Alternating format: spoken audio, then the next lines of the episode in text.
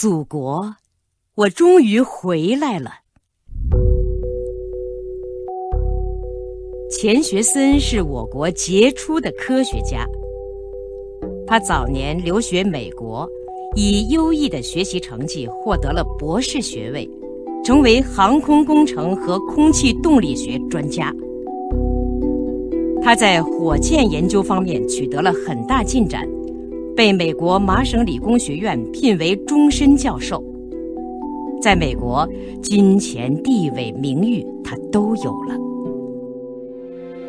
但是，一听到中华人民共和国成立的消息，钱学森便立即决定回国工作。他说：“我是中国人，我可以放弃这里的一切，但不能放弃祖国。我应该早日回到祖国去，为建设新中国贡献自己的全部力量。”一九五零年九月，钱学森辞去工作。办好了回国手续，买好了回国的飞机票，把行李交给了美国航空公司。然而就在这时，他接到美国移民局的通知，不准回国。他被迫退掉飞机票。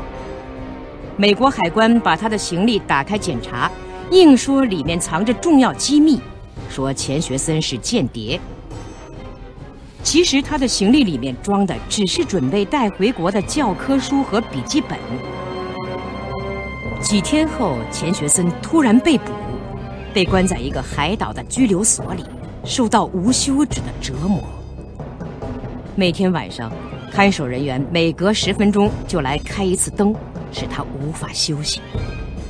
半个月时间，他的体重就下降了十几公斤。美国当局对钱学森的迫害引起了美国科学界的公愤，不少美国朋友出面营救钱学森，他们募捐一万五千美元，把钱学森从拘留所里保释出来。但是美国联邦调查局并没有停止对他的迫害，他的行动受到限制，信件受到检查，电话受到监听。然而钱学森没有屈服。他不断提出要求，我要离开美国，回到祖国去。这样，他坚持斗争了五年。他的斗争得到了世界各国主持正义的人们的支持，更得到了中国政府和中国人民的亲切关怀。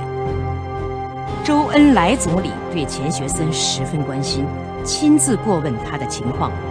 并指示参加中美两国大使级会晤的中国代表，在会晤中提出关于钱学森博士回国的问题。一九五五年，美国政府不得不同意钱学森回国。同年九月十七日，钱学森登上了回国的轮船。十月八日。他含着幸福的泪花回到了祖国的怀抱。钱学森到达北京的第二天，就带着全家人来到天安门广场，望着雄伟的天安门城楼，他激动地说：“我相信我一定能回到祖国。现在我终于回来了。”